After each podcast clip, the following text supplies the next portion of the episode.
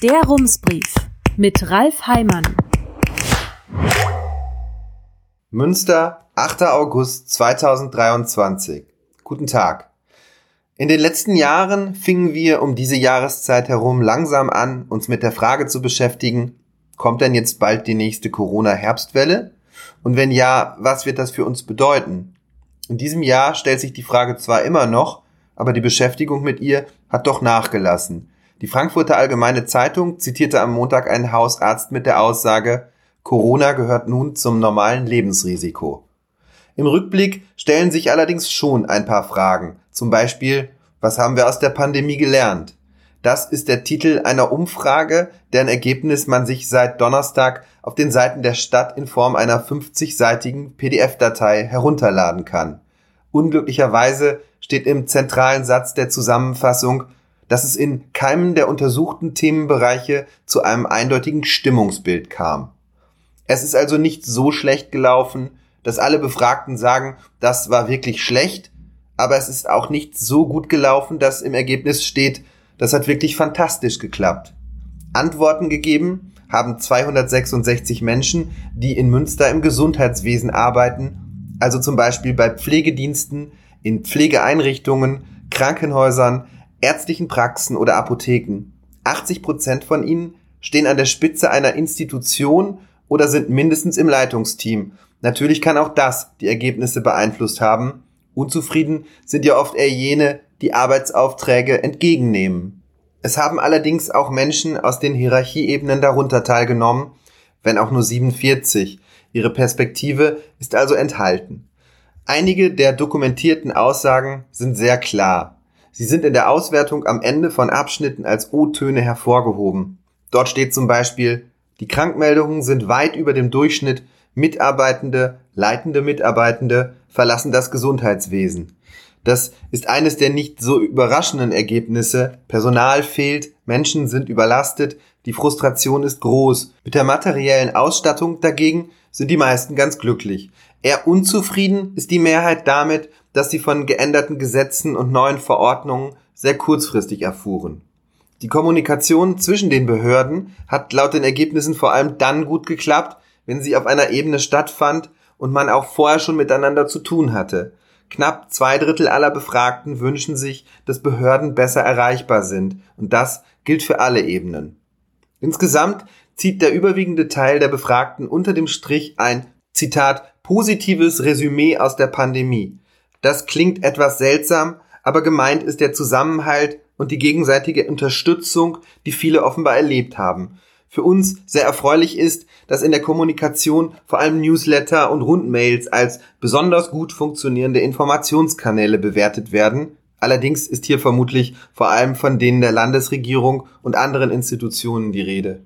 In einem O-Ton steht, die Presse hat zum Teil falsche Informationen verbreitet. Das ist sicherlich richtig, wie es auch für Behörden stimmt, denn abzuschätzen, was wirklich wahr und verlässlich ist, war in dieser unübersichtlichen Lage wohl mit das größte Problem. Auch das ist eine Erkenntnis, die jedoch nicht in der Auswertung steht.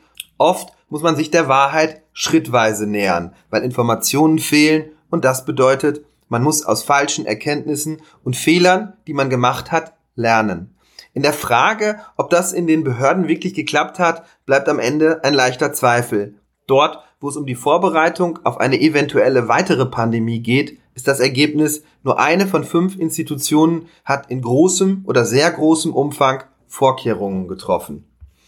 Ein anderes Thema, ein Politikparadoxon. Warum muss immer erst etwas passieren? In der Politik gibt es die Tendenz, Entscheidungen erst dann zu treffen, wenn es zu spät ist. Oft muss etwas passieren, bis etwas passiert. Und das liegt zum einen daran, wie in der Demokratie Politik funktioniert, und es liegt an der menschlichen Wahrnehmung. Eine weit verbreitete Verzerrung dieser Wahrnehmung ist der sogenannte Normalitätsbias. Menschen machen täglich die Erfahrung, dass alles so weitergeht wie bisher, deshalb tendieren sie auch in Gefahrensituationen zu dieser Annahme. Im Hintergrund steigen schon die Wolken aus dem Vulkan, aber anstatt sich langsam auf den Weg zu machen, schaut man stundenlang wie gebannt auf das Schauspiel. So war es in Pompeji am letzten Tag. Am Wochenende hat es in Münster sehr stark geregnet. Wieder einmal. In Nienberge ist ein Regenrückhaltebecken beinahe übergelaufen, das man extra für solche Fälle gebaut hatte, nur eben eigentlich, damit ganz sicher nichts mehr überläuft. Und klar, das kann mal passieren. Münster ist ja bekannt für seinen Regen und seine Glocken. Da muss man vielleicht einfach größere Becken bauen. Unglücke oder Naturkatastrophen ändern mit einem Mal die Realität, aber nicht unbedingt sofort die Wahrnehmung. Oft dauert es noch eine Weile, bis sie sich auf die neue Situation eingestellt hat. Man kennt das von Autounfällen.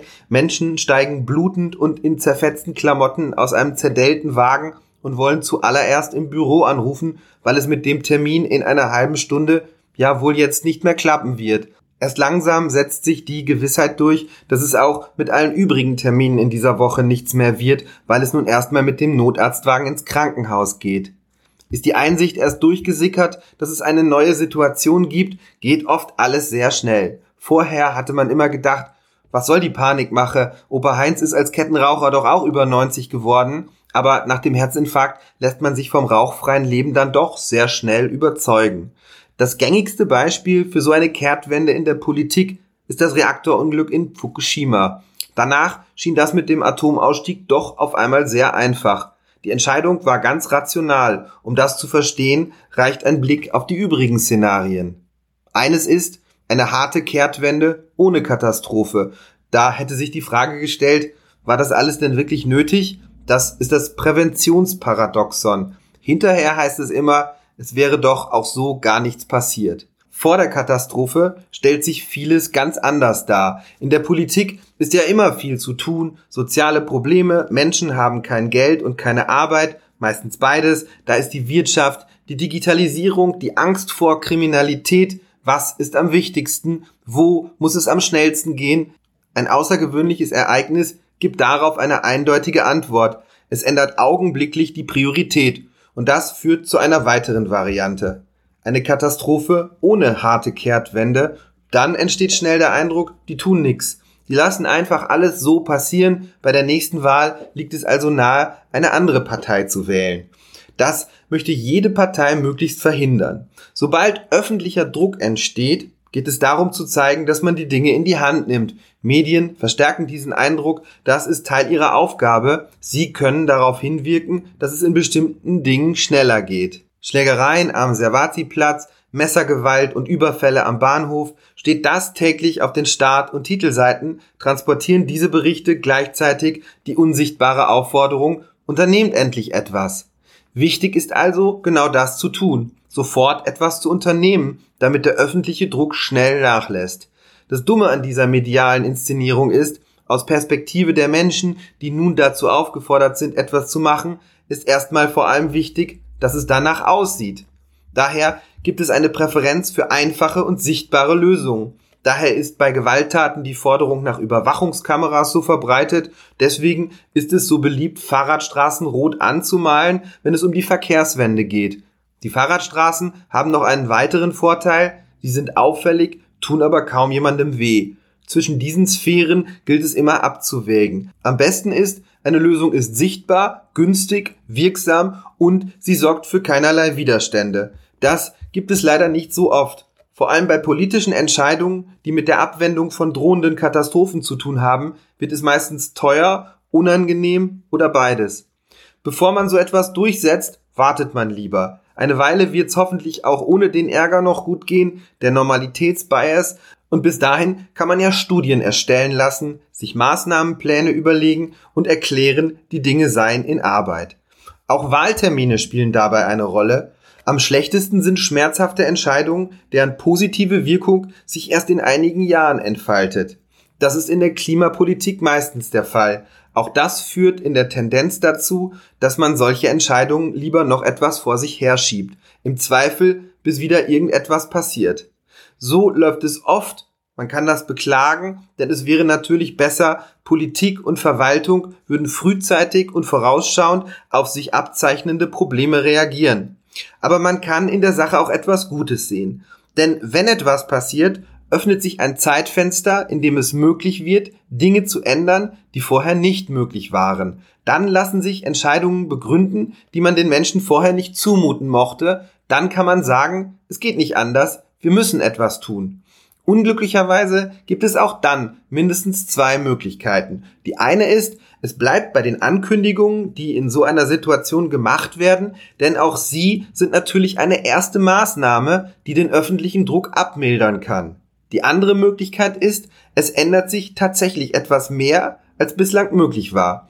Nach dem Starkregen am Sonntag sprach Münsters Oberbürgermeister mit den westfälischen Nachrichten über das, was am späten Nachmittag in Nienberge passiert war. Er sagte, das Ergebnis gebe angesichts der deutlichen Klimaveränderungen Anlass dazu, auch die bislang getroffenen Maßnahmen wieder zu überprüfen. Herzliche Grüße, Ralf Heimann. Rums, neuer Journalismus für Münster. Jetzt abonnieren. rums.ms